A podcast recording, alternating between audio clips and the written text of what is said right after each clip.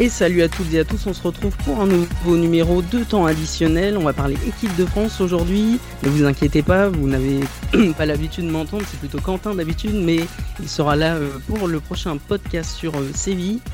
Euh, ce soir donc on va parler de l'équipe de France, donc les trois matchs qui sont passés avec ce rassemblement. On va parler des joueurs qui ont marqué des points, ceux qui n'ont pas marqué des points et un petit débat en fin d'émission qui nous a été proposé par Romain. Mais sauf que ce soir, j'ai deux Romains. Donc avec moi, euh, avec euh, moi ce soir, j'ai le premier Romain. Bonsoir Romain. Euh, bah alors, quel, qui est le premier Romain? Il faut dire, c'est moi. Bah, on va dire toi. Voilà, on va dire vu que j'ai parlé en premier, ok. Bah, salut à tous. Salut Romain. Et le deuxième Romain qui est avec moi ce soir aussi. Salut Romain. Salut Romain, salut Kylian, salut tout le monde. Donc voilà, hein, ça va être un peu compliqué. Bon, on peut dire Romain 1 et Romain 2, on va dire ça comme ça. Tu peux, tu peux m'appeler ah bah voilà. Fekir. Nabil Fekir. Ah bah. Allez, Nabil Fekir. Voilà. On, a, on, a, un guest avec nous ce soir. Le vrai Magnifique. bon les gars, on va se lancer du coup. Donc euh, bah, je vais tout simplement vous demander qu'est-ce que vous avez retenu de ces trois matchs au global, sans vraiment rentrer dans les détails, mais qu'est-ce que vous en avez retenu? Hum, Moi je dirais ça va dépendre des postes du bon et du moins bon. Je dirais qu'on s'est pas mal rassuré, notamment en, défense. Bah, on a l'habitude avec Deschamps, c'est du jeu, c'est du jeu très solide. Mais on a l'impression que vraiment, euh, il, a, il, a trouvé, euh, il a trouvé ses quatre derrière. Bon, plus le gardien Yoris qui est évident et dont on parlera un peu plus en fin d'émission. Euh, il a trouvé sa charnière. Hein. Varane, Kimpembe, c'est, c'est quand même costaud, même si Varane est un peu en dessous de ce qu'il a pu proposer, notamment à la Coupe du Monde 2018. Il n'y a pas de raison qu'il revienne, enfin, qu'il, revienne pas au niveau. il a toutes les qualités pour. Pavard, ça reste quand même costaud, même si c'est pas non plus la folie, c'est, le mieux qu'on a de toute façon. Euh, et, Hernandez, de toute façon, même si lui, il a un coup de mou avec, euh, avec tous, les, tous les gars qu'on a derrière lui euh, au même poste, je me fais pas de soucis. Là où j'ai un peu plus peur, c'est le milieu de terrain, on va dire. Milieu de terrain, Pogba, il n'a pas été très rassurant. Rabiot, défensivement, c'est pas mal, mais dès qu'il faut se projeter offensivement, ça a quand même plus de mal. Et on n'a pas mhm. tant vu Kanté que ça, ou du moins, on l'a vu sur, sur, des phases un peu, un peu courtes. Donc j'attends de voir. Et puis en attaque, il a, il a, Coman et Dembélé qu'on attendait ont fait des matchs corrects mais sans plus. Et puis pour les autres, les autres habituels, hormis Mbappé qui est un peu passé à côté, c'est du bon boulot, on va dire. Ça, bah, efficace, quoi. Pas de folie. On, verra en, détail tout à l'heure sur les joueurs précisément qui vous ont plu ou moins plu. Et Romain, l'autre qu'est-ce que tu en as retenu? Numéro 1, voilà. Bah, bilan euh, satisfaisant, j'ai envie de dire. Euh, trois matchs, euh, pas une défaite, déjà, ça paraît logique, mais quand même, ça a souligné. match nul, un peu poussif, voilà, contre l'Ukraine, je pense qu'il fallait se lancer, il fallait se mettre en route. Euh, c'était le premier match de l'année, civil, si je dis pas de bêtises, donc il fallait effectivement euh, se lancer. Ça faisait quatre mois euh, que les joueurs ne s'étaient pas entraînés ensemble, n'avaient pas joué ensemble, donc voilà, il fallait relancer un peu la machine, mais puis quand même, voilà, on prend quand même un but vraiment casquette, donc. donc rien d'alarmant, deux victoires après logique contre la Bosnie et le Kazakhstan. Moi, je suis plutôt euh, satisfait quand on, sur un plan euh, d'ensemble, hein, plutôt large, quand on parle de, de, de, résultats, parce que voilà, euh, on dit l'important c'est les trois points. on, a eu, on a quand même 7 points euh, sur 9 possibles. On est les champions du monde, on est en tête du groupe, si je dis pas de, de bêtises. Ouais, on a, on a 4 points Un match de plus, mais, mais exactement. Donc voilà. Après, au niveau du jeu, il y aura toujours des débats avec euh, le, système, le système, le, la philosophie de jeu de Didier Deschamps. Effectivement, je l'ai déjà dit mm. quand on a fait l'après-match contre euh, le Kazakhstan. Euh, avec des chances, il ne faut jamais s'attendre à avoir euh, un tiki-taka d'exception. on est habitué, ça fait deux ans. il faut, il faut, voilà, c'est le pragmatisme. C'est c'est euh, les résultats avant le jeu. Et bon, même si on aime le jeu, il faut quand même se rendre à l'évidence que aujourd'hui ça fonctionne. Et Deschamps euh, bah, a raison, est champion du monde et continue sur sa philosophie. Il change pas de, ligne de mire. Et, voilà, c'est comme ça, ça marche. Que voulez-vous de plus? Voilà, donc satisfait. Et je pense qu'à l'euro, avec ça, bah oui, on, aura des résultats et on pourra en reparler à ce moment-là. Mais je serais prêt à mettre une pièce sur. Euh, sur, je l'ai dit la dernière fois, sur au moins un dernier carré euh, avec cette philosophie. quoi.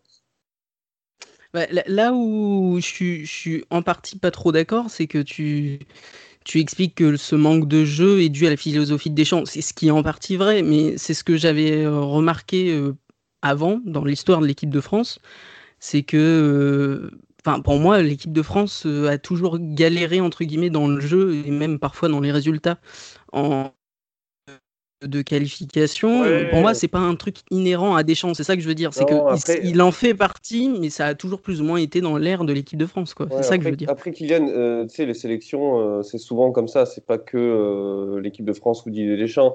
Si ce n'est. oui, mais c'était pour expliquer que c'était un truc sur le long cours, à mon sens. D'accord. Il y a juste vraiment, il y a vraiment juste la sélection d'Espagne, on va dire entre 2008 et 2012, qui mmh. s'entend énormément bien, qui réalise un jeu euh, magnifique. Pourquoi? Parce qu'en fait, il s'agit que, il s'agit, c'est juste des joueurs du Real et du Barça.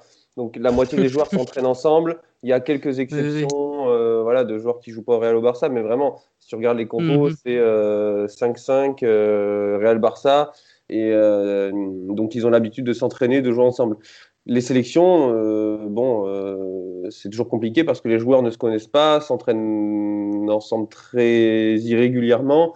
Et bon, bah euh, voilà. Maintenant, je trouve qu'avec Deschamps, c'est encore plus poussé. C'est que c'est des ballons sur le côté, c'est des centres. On joue sur Giroud en déviation. On l'a vu à l'Euro 2016. Hein. beaucoup de buts de l'équipe de France arrivent sur une déviation de Giroud. C'est un long ballon, c'est des déviations sur le côté, c'est des, des centres, c'est c'est pas un redoublement de passe ou alors c'est très stérile et ça reste au milieu de terrain, comme on l'a vu contre le Luxembourg à un moment donné euh, il y a quelques années.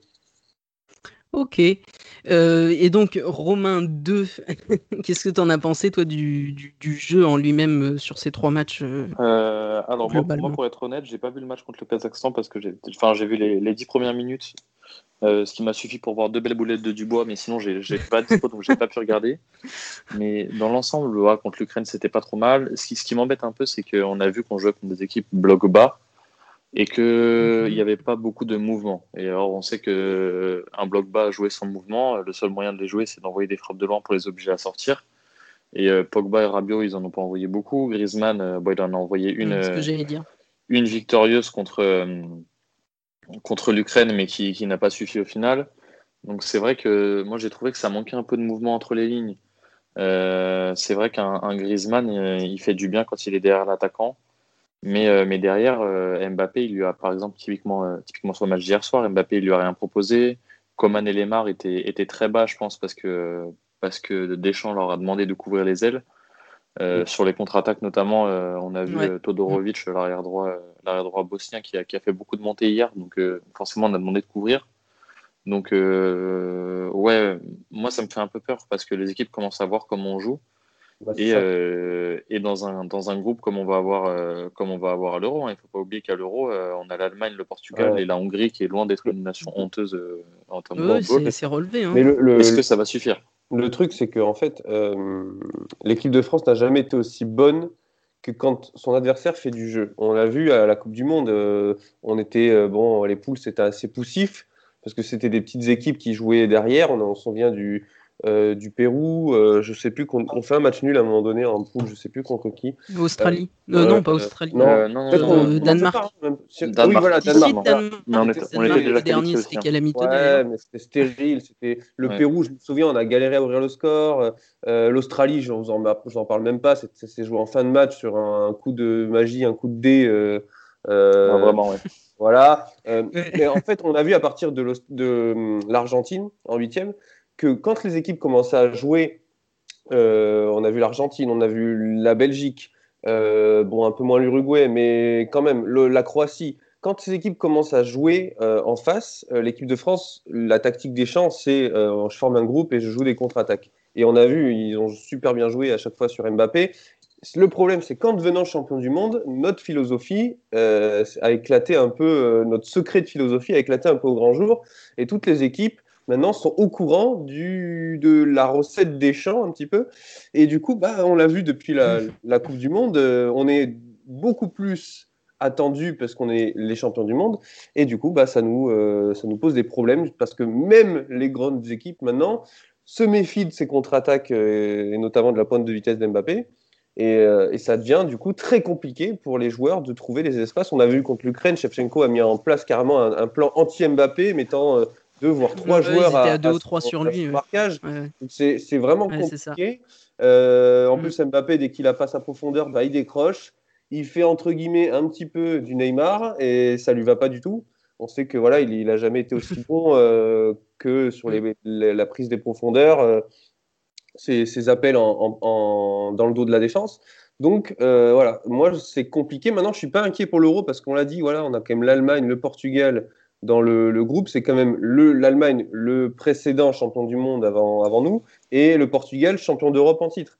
Donc, c'est des équipes qui ont quand même un certain statut et qui vont devoir jouer et, qui vont devoir proposer quelque chose. Donc, je suis pas inquiet. Euh, si on reste voilà sur cette philosophie, je pense que c'est pour ça que je dis que je pense qu'on peut, aller loin avec cette philosophie encore, parce que c'est des équipes déjà qu'on a dans notre groupe qui jouent. Et en plus, après, à partir des huitièmes, euh, bah, je pense que ce sera quand même des gros poissons. Donc, Bon, je suis pas inquiet. Je ne sais pas si l'Euro euh, cette année c'est encore huitième ou c'est quart de finale euh, comme avant. Il faudra regarder. Alors c'est une bonne, c'est une bonne euh, question. Je vais, je vais regarder ça. En 2016 c'était huitième, mais avant ça a toujours été quart de finale. On doit, on doit avoir des huitièmes parce que je suis en train de regarder là. Apparemment il y a huit groupes. Ouais, ouais. ouais. il me semble que six groupes, six groupes avec des les meilleurs troisièmes qualifiés. Le Portugal qui, a, qui, a, fini troisième, meilleur troisième en 2016 d'ailleurs. Ouais. on va parler pas de mauvais souvenirs. Avec, avec, trois matchs nuls, ils sont, ils sont arrivés en finale avec, avec que des matchs nuls, si pas de Puis en gagnant en prolong quasiment à chaque fois, je crois en plus. il me semble qu'ils, Même qu'ils n'ont pas gagné, ils ont pas gagné un match sur 90 minutes de tout le tournoi, il me semble. Euh, le Pays de Galles en demi-finale. Oui, non, t'as raison. C'était à Lyon, j'étais au stade en plus. Ouais, voilà. J'étais au stade. Hormis le Pays de Galles, aucun. Ouais, tu as raison. Euh, bon. revenons euh, à nos moutons. Euh, ok, pas de souci. bah donc, Romain 2 cette fois-ci. Est-ce que tu as des joueurs, on va commencer par le positif quand même, est-ce qu'il y a des joueurs précisément pour toi qui ont marqué des points et qui t'ont plu, qui se sont démarqués dans, dans, ce rassemblement? Alors, bah, un, qui, a, qui, a, marqué des points, je sais pas parce qu'il n'a pas besoin d'en marquer, mais c'est Yoris. Le peu qu'il a eu à faire, il l'a encore très bien fait notamment, euh, notamment hier. Euh, sinon, j'ai bien, j'ai bien aimé les morts. J'aime beaucoup, euh, j'en avais parlé déjà. Il me semble un peu dimanche, lundi, pardon, dans le live, que j'aimais beaucoup son retour en forme à l'Atlético. Lundi, il y, a, il, y a, deux semaines. Hein. Et, et ouais, j'aime bien ce qu'il fait avec l'équipe de France. Je pense que ça peut être effectivement un bon, un bon milieu gauche. Un peu à la Matuidi, mais du coup avec un profil un peu plus offensif. Enfin, qui prendrait le rôle que, ouais, qui prendrait le rôle que Matuidi avait euh, à la Coupe du Monde, je veux dire, dans, dans ce sens-là, parce que c'est pas du tout le même profil de joueur. Mais, euh, mais ouais, il me plaît bien. Et euh, sinon, ouais, Griezmann, Griezmann, j'ai bien aimé. Il revient, il revient en mhm. forme. Il a, il a marqué des buts. Il a, même si j'en attends encore plus dans le jeu, ça manque un peu de, de folie. Il a été efficace, on peut, on peut rien lui reprocher. Donc, donc ouais, ça fait plaisir de le revoir après tous ces mois d'apathie qu'il a eu même avec le Barça, il revient en forme, donc c'est cool de le voir comme ça. Ouais, il est un peu déçu par Pogba, je dirais. Ok. Euh, Romain 1, vas-y, vas-y, vas-y. Je, euh, suis assez d'accord avec euh, Romain 2 ou Nabil Fekir, comme tu veux. pour, pour concernant Thomas Lemar, c'est vrai que moi, pour moi, pourtant, je suis quelqu'un qui, qui déteste ce joueur euh, parce que tellement décevant en fait depuis son départ de Monaco. Et je me dis que euh, bah, il faut passer à autre chose avec Thomas Lemar. Et c'est vrai qu'à chaque fois que Deschamps le rappelle je suis euh, je suis saoulé voilà pour pour être clair. Je me dis qu'il y a d'autres joueurs qui mériteraient leur leur, leur chance. Thomas Lemar est champion du monde en plus. Il est parti de Monaco avec un statut. Il a un peu voilà c'est un peu perdu à l'Atletico alors, euh, je ne sais pas trop quel est son parcours à l'Atlético ces dernières semaines. Euh, il doit jouer, j'imagine, si Deschamps le rappelle. Oui, il rejoue. Euh, voilà, donc c'est ce que j'ai cru comprendre. Je ne suis pas beaucoup l'Atlético. Hein. mais pourtant, Thomas Lemar, dès qu'il est en sélection, c'est décevant. Et là, je dois avouer que, bon, certes, c'était le, le, Kazakhstan. Il a été reconduit en plus contre la Bosnie. Euh, c'est, ça a été l'une des grosses satisfactions. J'ai été surpris par son niveau, qui finalement, euh, bah, je me dis qu'il n'avait jamais perdu hein, quelque part. C'était un peu le Thomas Lemar de l'Est Monaco, et, euh, et ça, et ça, fait plaisir. Et je pense qu'il a, il a, il a gagné de très très bons points pour la liste de l'Euro. Idem pour Dembélé, hein, qui revenait depuis après deux, deux ans d'absence, un peu moins de deux ans d'absence. Donc, euh, je, il a marqué contre l'Ukraine, Et il a fait. Non, non? Il n'a pas marqué contre l'Ukraine? Non, c'est non, non, contre, contre, le Kazakhstan. pardon. Contre le Kazakhstan. Oui, voilà. Le Kazakhstan, excusez-moi. il a marqué contre le Kazakhstan. Il gagne des points dans le jeu, beaucoup de, de, de débordements, des redoublements de passes avec Griezmann, Mbappé. On sait qu'il a une grande complicité avec Mbappé. Et j'ai envie de dire, heureusement qu'on avait des joueurs comme Dembélé, Lemar, pour combler euh, bah, euh, les carences, on va dire, ponctuelles de nos stars comme Mbappé, qui euh, est la déception pour moi de ce rassemblement. Maintenant, on va se dire, de l'autre côté, Haaland n'a pas marqué non plus contre des sélections beaucoup moins bonnes avec la Norvège. Donc, bon, peut-être qu'ils avaient les deux la tête à, la Champions League qui va très vite arriver, je ne sais pas. Euh, il y a des périodes comme ça, voilà. Griezmann a été très bon, décisif euh, contre l'Ukraine, décisif contre hier soir la, Bosnie. Donc, euh, on revoit un peu le Griezmann aussi de l'Euro 2016, j'ai envie de dire, depuis quelques mois. on voit qu'il est un peu revigoré au Barça et ça se voit sur ses prestations en équipe de France. Donc, point fort, enfin, satisfaction, on va dire, Griezmann Dembélé, Lemar. Euh, sans compter Lloris, parce que pour moi, Lloris, c'est une satisfaction euh, éternelle euh, maintenant à ce poste-là, il n'y a plus aucun débat. Et déception, Mbappé. et j'aurais, bien voulu voir un peu plus Giroud, voilà, mais on l'a pas beaucoup vu, donc on peut pas dire que c'est une déception, mais je suis déçu de ne pas l'avoir vu jouer un peu plus que ça. Je crois que c'est la première fois depuis très longtemps qu'il n'avait pas enchaîné deux matchs titulaires donc, euh, deux matchs sur le banc, pardon. Donc, euh, voilà. Bon, tant pis, et peut-être pour la prochaine fois, euh, en vue de, la préparation à l'Euro. je, suis, assez d'accord avec vous, je vous rejoins sur Limar. D'ailleurs, même si son, poste sur la feuille de match, c'est à gauche dans un style, enfin dans un style, dans l'idée d'un match dit Coupe du Monde 2018, je trouve qu'il est plus libre. Il revient souvent dans l'axe, il se déplace beaucoup, je, je sais pas, arrêtez-moi si je me trompe, hein, mais des matchs que j'ai vus, je trouve qu'il se déplace beaucoup. Euh, c'était un peu le relayeur, euh, tous les ballons passaient par lui. Donc Électron libre un peu, électron libre un peu, j'ai trouvé au milieu, il se déplaçait pas mal euh, en partant de la gauche, évidemment, vu que c'est là où il est censé démarrer. Donc non, globalement, je vous rejoins sur, sur le reste, Dembélé, pareil, bon retour en équipe de France.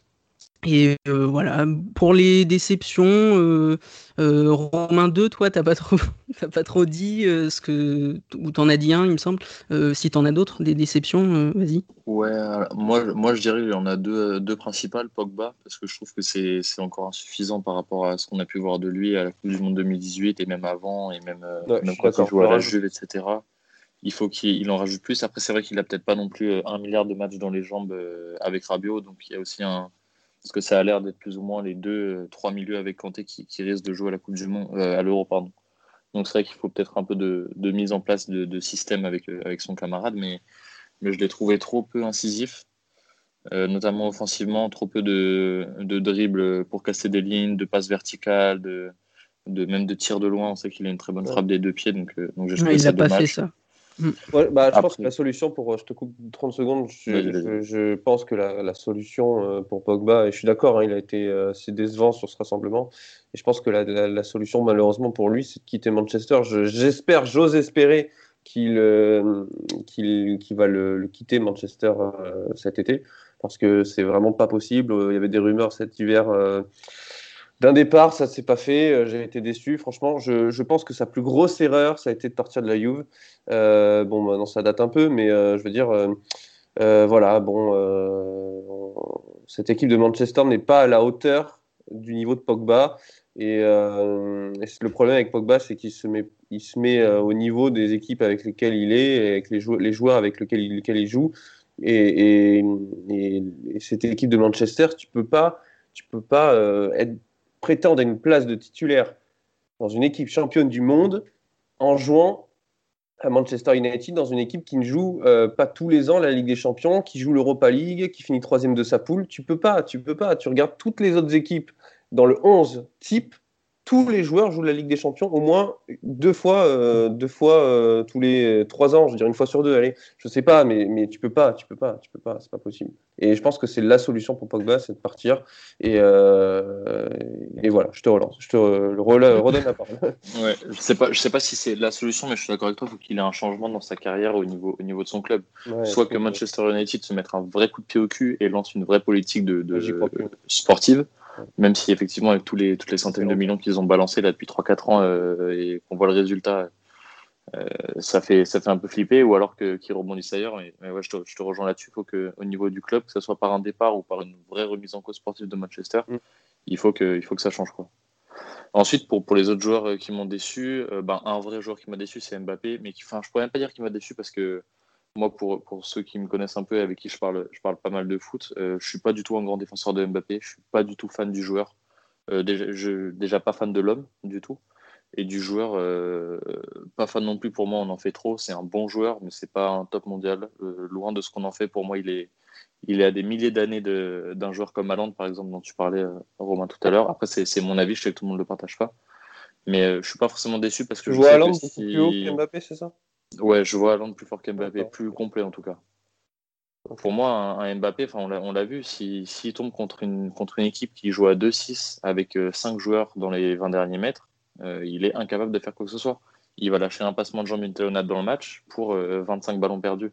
Donc, déçu parce qu'on en attend beaucoup, mais pas déçu d'un point de vue personnel parce que je sais que dans ce genre de match-là, c'est pas sur lui qu'il faut compter.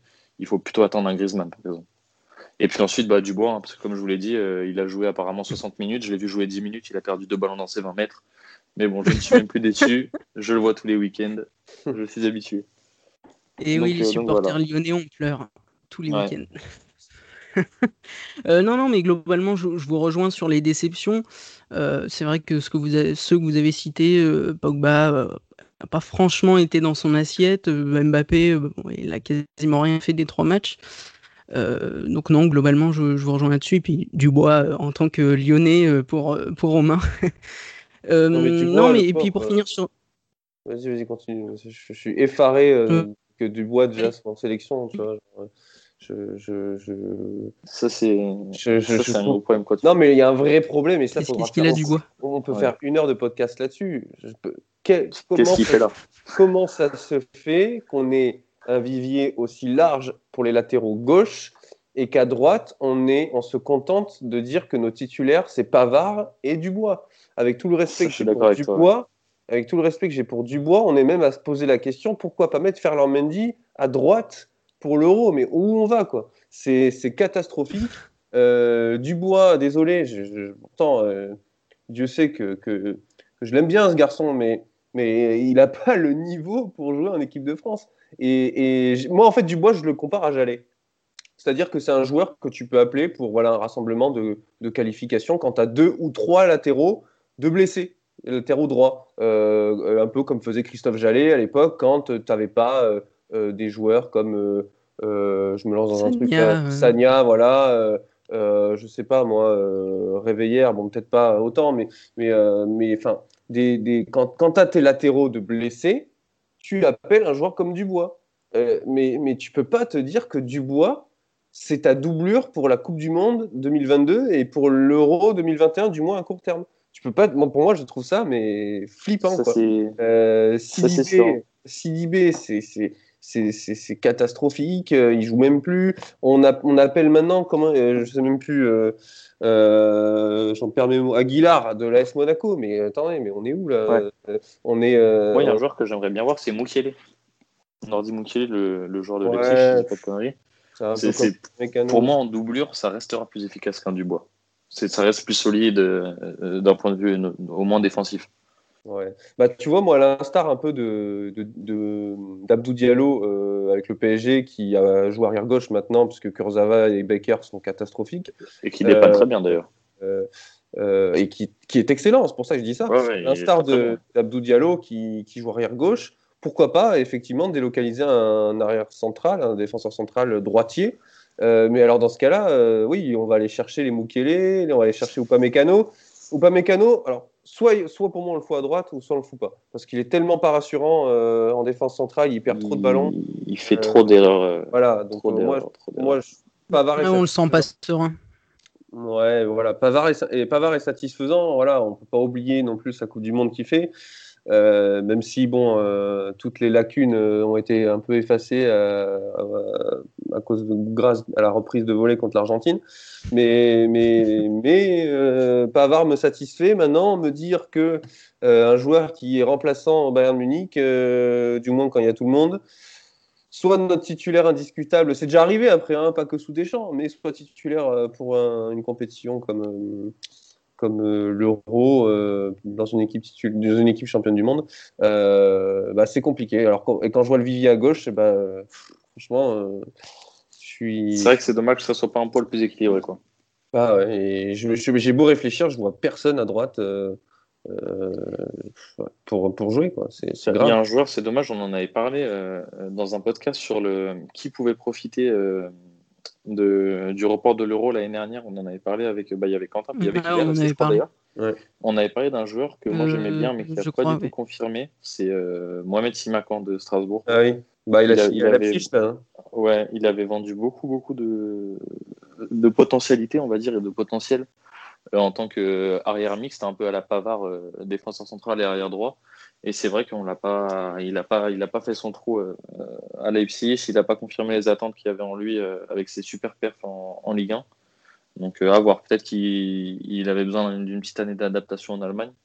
Mais, euh, mais c'est dommage qu'il n'ait pas un peu plus percé et poussé parce que je pense qu'il y avait, il y, avait il y avait quelque chose à faire. Avec, euh, bon, laissons-lui le temps d'arriver à Leipzig et Exactement. Voilà, de jouer. Peut-être que là, il prendra une autre dimension. Hein. On sait que c'est souvent des joueurs euh, qui peinent un peu en Ligue 1 et qui sont un peu prometteurs au début, mais qui voilà, se perdent un peu au fur et à mesure dans leur club en partant à l'étranger, souvent en Allemagne d'ailleurs, hein, les joueurs français. vrai. De plus en plus partant en plus. Euh, et, peut-être par leur confiance qu'ils donnent aux, jeunes aussi, euh, bah peut-être que euh, ça pourra payer ses fruits et c'est peut-être qu'il pourra voilà, changer de dimension. On sait que Nkunku, en partant du PSG, a, a changé de dimension. On il n'en est pas encore à se faire appeler en équipe de France, et fort heureusement, j'ai envie de dire. Mais, mais, mais voilà, il y a beaucoup de joueurs qui changent de dimension en partant en Allemagne et peut-être que ça pourra lui être bénéfique. Ouais, c'est ça. Non, mais globalement, je... Ouais, mais globalement, je rejoins sur ça. Bon, si on peut finir quand même sur une, bonne note, parce que là, on était plus sur les déceptions. Euh, le, ce, qui est, ce qui est pas mal, c'est que quand même, on finit sur 8 euh, victoires de suite euh, à l'extérieur, il me semble, avec l'équipe de France. C'est ça. voilà, ce qui est quand même une belle stat. Donc euh, c'est pas mal. Bon, on va finir sur un, sur un débat qui m'a été proposé par euh, Romain 1. Euh, compte tenu de, de la longévité de Hugo Lloris en équipe de France, son capitana, le palmarès qu'il a déjà avec l'équipe de France, le nombre de sélections, comme je disais, avec la longévité et son bon rassemblement, mais ça, on n'en doutait pas beaucoup, et sa, superbe parade réflexe contre la Bosnie qui nous permet de, quand même en grande partie de remporter ce match. est-ce que les... Oui, voilà. Et est-ce que vous pensez qu'on peut considérer que c'est le meilleur gardien euh, de l'histoire de l'équipe de France? Je te laisse commencer, Romain. Allez, alors moi, euh, j'ai un avis assez tranché sur la... Enfin, tranché. Non, justement, pas tranché, assez euh, mix sur la question. C'est-à-dire que pour moi, il y, a deux points de vue. Tu as, les gens qui vont le voir d'une façon statistique. Et là, c'est vrai qu'il euh, a une Coupe du Monde, il a une finale d'Euro. Euh, c'est le gardien euh, avec le plus de sélections. C'est le deuxième plus sélectionné de l'histoire de l'équipe de France. C'est le capitaine avec le plus de sélections en tant que capitaine. donc il a, il a toutes les stats pour lui, ça, n'y a pas de souci. Maintenant, c'est vrai qu'on a eu des gardiens en équipe de France qui sont, quand même assez légendaires comme, euh, bah, comme Fabien Barthez, euh, comme Lama par exemple, même si euh, il a joué une période à, une époque où il y avait un peu moins de nombre de sélections sur une carrière. c'est des gardiens qui ont fait quand même l'histoire de, notre équipe. Donc le plus grand gardien, je sais pas, dans le top 3 c'est sûr. et moi, ce que, ce que, je pourrais dire, c'est que d'ici la fin de sa carrière, il sera avec 95% de chance le plus grand gardien de l'histoire de l'équipe de France. Aujourd'hui, je sais pas encore. Il lui manque peut-être un euro, par exemple, pour, pour vraiment asseoir cette place de, numéro 1. Mais euh, bah voilà, s'il cette pas, voilà, S'il l'est pas, s'il l'est pas, il en est pas loin. Et moi, moi, je l'adore honnêtement et, et, j'espère que qu'il gagnera et qu'il aura la carrière. moi, j'espère qu'il battra Lilian Thuram, même si j'adore aussi Thuram, parce que c'est vraiment c'est un de mes joueurs, un de mes joueurs préférés. Je l'avais découvert quand il était arrivé à Lyon et j'ai continué à le suivre. Après, je me suis tapé des matchs de Tottenham juste pour lui. Donc, Ah oui, c'est ouais, d'accord. J'espère qu'il va battre le record de Lilian Thuram. J'espère que, que ouais, pour moi, il a, il, a, il a tout pour, en tout cas, à la fin de sa carrière, être le plus grand gardien de l'histoire de l'équipe de France et le rester encore, encore longtemps. Mais à l'heure actuelle, on, tu peux pas dire oui. À l'heure actuelle, je peux pas dire oui, parce qu'on a eu un, Barthez notamment qui a quand même fait des, des, matchs exceptionnels, mais euh, et qui est de la première équipe, euh, de la première étoile aussi. Euh, il, il, a gagné l'euro juste derrière, donc, donc voilà, mais ils sont, on va dire qu'ils sont à égalité. Bah, le, le, le, problème, c'est que là, on compare. Alors, certes, c'est moi qui ai donné le débat hein, et j'ai très bien d'en parler. Euh, le problème, c'est que Lloris, il n'a pas fini sa carrière. Euh, et puis là, on le compare avec les gardiens euh, qui ont terminé leur carrière. Et vous savez très bien que quand on parle de joueurs qui ne jouent plus, il y a une certaine nostalgie, un romantisme qui nous, qui nous prend et on se dit ah c'est vrai que c'était quand même meilleur avant. Et, et, et, je me souviens que Thierry Henry, quand il jouait à la fin de sa carrière, il n'était pas très aimé. Et quand il a arrêté sa carrière, euh, on l'a monté Hall of Fame, quoi, si vous voulez. Donc, euh, donc euh, à voir quand Lloris sera arrêté et qu'on aura la nostalgie d'avoir un Mac Maignan dans les cages, si, si on, on, on mettra Lloris meilleur gardien de l'histoire de l'équipe de France pour moi, il y a, je suis d'accord avec toi, Romain. Il y, a, la comparaison statistique. Alors, il a 123 sélections. Il est là depuis 2010. Euh, Barthez, il n'y a que 87 euh, sélections. Euh, Joël Batz en a 50.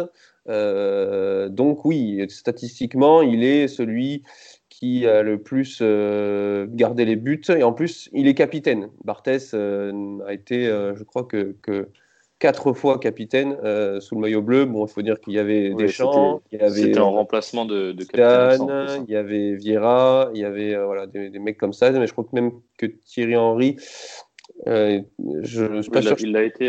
Domenech, n'aimait pas beaucoup les, les gardiens capitaines, mais Bon, euh, Lloris, voilà, c'est quand même le euh, gardien qui euh, est capitaine, qui soulève la Coupe euh, du Monde en 2018. Il, bon, il reste, je crois que tu ramènes à 143. Il lui manque 19 sélections pour, pour l'égaler. je vais regarder.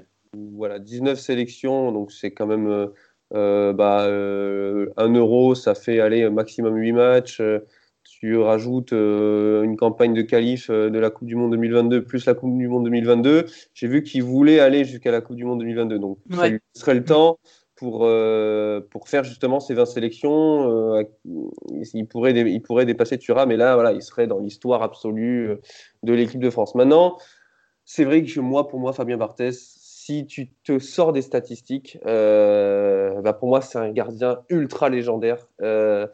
Euh, sans, pour moi, il n'y a vraiment pas de débat. Fabien Barthez, c'est le gardien euh, qui. Euh, c'est le divin chauve, quoi. J'ai pas d'explication. C'est le mec, c'est le mec qui se. pas mal là. C'est le mec qui se, qui se, qui se fait baiser le crâne par Blanc à chaque, chaque match de Coupe du Monde 98. C'est le mec qui vient démonter Ronaldo en finale de la Coupe du Monde sur une sortie, mais pas maîtrisé du tout, mais, mais, mais qu'est-ce qu'on aime ce, genre de gardien voltigeur un peu dès qu'il y a un ballon dans la boîte, le mec il vient au coin de la surface de réparation, le boxer et tout démonter euh, de tout ce qu'il a autour de lui. C'est voilà, c'est pour moi. Et si tu compares ça à Hugo Lloris, très bon sur sa ligne, mais dans les airs un peu hésitant. Et si on, compare les deux finales de Coupe du Monde, Barthez, il fait une sortie exceptionnelle sur Ronaldo, et puis il n'y a pas que ça, il fait des arrêts incroyables. Et si tu compares à Lloris, bah, le mec fait une boulette en finale. Quoi. Et, et, et, pour moi, si on doit les comparer, pour, enfin, pour moi, il n'y aura pas de, débat. Euh, Fabien Barthez, Hugo Lloris peut avoir 450 sélections, il peut jouer jusqu'à 55 ans, euh, euh, faire trois, trois Coupes du Monde et les gagner même. bon, j'abuse un peu, hein. là, je pense que je changerai peut-être d'avis. Mais, mais, mais pour moi, Fabien Barthez, c'est Fabien Barthez. C'est le mec, voilà, qui, avec son accent en plus, Fabien Barthez, qui a une marionnette au guignol, qui a enfin, il est tellement emblématique, quoi. C'est, c'est, pour moi. Enfin, pour la défense de Lloris, les guignols, ça n'existe plus. ça n'existe plus depuis trois ans. Un, truc qu'il faut donner à Barthez aussi, euh, qui moi me plaisait pas trop quand j'étais jeune en tant que supporter lyonnais, c'est qu'il a barré la route à une carrière entière de sélection, un gars comme Coupé, qui a été un gardien absolument exceptionnel et qui a pas vu le jour en équipe nationale à cause du niveau de Barthez. Donc c'est quand même que le gars, c'était un. Ouais, c'était un monstre. Hein, c'était un soldat, quoi. Mais, mais moi, je suis un des, je suis supporter parisien. Alors, tu vois, je défends Barthès, euh, qui est marseillais, mais, mais, mais pour, pour moi, quand l'équipe de France, il s'agit de l'équipe de France, il n'y a plus de club. Pour moi, il y a, je suis capable de me, me, sauter de joie sur un but de Tovin en qualif. Mais, ou encore, faudrait qu'il soit rappelé. Mais ça, c'est un autre sujet. Mais, euh, mais, mais, mais, alors, franchement, pour moi, Barthez, il est indétrônable. Mais si tu compares à Grégory Coupé, qui pour moi est le meilleur gardien français des années 2000, donc 2000-2010, qui aurait dû jouer la Coupe du Monde 2006, euh, pour moi incontestablement. Euh, mais tu le redis, voilà, Barthez en 2006, et ça restait, malgré le niveau de Barthez qui était un peu plus léger, on va dire, ça reste quand même Fabien Barthez. Et si Domenech l'a remis titulaire, je pense qu'il avait les Zidane, il avait les Thuram derrière lui. Et, pourquoi? Parce que c'est Fabien Barthez, c'est le gardien avec qui tu as été gagné la première Coupe du Monde de l'histoire de l'équipe de France. C'est euh, le mec, euh, enfin, c'est Fabien Barthez. Quoi. Et pas sûr qu'avec Grégory Coupé, pourtant, Dieu sait que je suis fan de Coupé, j'ai même un maillot de lui euh, du PSG. je, je, je, je, sais pas si on, a, on aurait été en. On aurait atteint la finale en 2006. Parce que il y a quand même une, cette notion de groupe euh, qui, qui, entre en jeu et avec un coupé qui fait pas forcément l'unanimité euh, dans le groupe en 2006, qui fait quelques petits euh, caprices lors du stage à Tignes. Pas, sûr que, même si Barthez ne fait pas d'arrêt hyper, hyper décisif voilà, pendant la compétition, il y a eu plus de chance qu'autre chose, hein, mais, mais, mais bon, je pense que voilà, Barthez, pour toutes ces raisons, pour moi, restera. Euh, bon, attendons quand même la fin de, la carrière du Lloris. Mais euh, pour moi, Barthez restera. C'est vrai que là, c'est ta nostalgie qui, parle, mais. Voilà, donc attendons la fin de la carrière du Lloris. attendons. Mais pour l'instant, voilà, c'est le gardien aussi de l'Euro 2000, hein, Barthez. Hein, c'est, c'est, pour, pour, moi, c'est ce qui incarne le. Il incarne, en fait, c'est lui, il a l'équipe de France dans le sang, dans l'âme. Barthez, c'est pour quand tu es petit et que tu dis euh, tu, dis, tu penses quoi quand on dit équipe de France? Bah, Tu penses Zidane et tu penses Barthès. Et aujourd'hui, tu me demandes qu'est-ce que, je vois, qu'est-ce que je vois quand euh, on me dit équipe de France aujourd'hui en 2021 Je pense à Griezmann et Mbappé. Je pense pas à Hugo Lloris, tu vois. Pourtant, c'est le capitaine. Pourtant, c'est le, c'est le, c'est, c'est le recordman de tout ce que vous voulez. Mais, c'est aussi une question de personnalité. Il incarne, pas cette équipe. Il est capitaine. C'est vrai que voilà, bon bah écoutez, euh, voilà, c'est mon avis. Euh, pour moi, Barthès euh, restera au-dessus, même si Lloris gagne l'Euro 2021 avec les Bleus. Bon, on verra. Non, mais je, suis d'accord avec toi, mais, mais c'est aussi une question de personnalité parce que tu parlais de Griezmann et Mbappé qui représentent plus, d'après toi, l'équipe et le groupe. Donc euh, il faut aussi prendre ça en compte. enfin, en tous les cas, les amis, merci de nous avoir écoutés. Euh, ce fut un plaisir d'animer cette émission. Merci aux deux Romains d'être venus. Avec plaisir. Merci à vous. Merci Romain 1 du coup et Romain 2, Nabil Fekir. Avec, plaisir. Nabil Fekir vous remercie de votre, de votre accueil. Donc voilà, merci à tous de nous avoir écoutés et on vous dit à bientôt. Salut.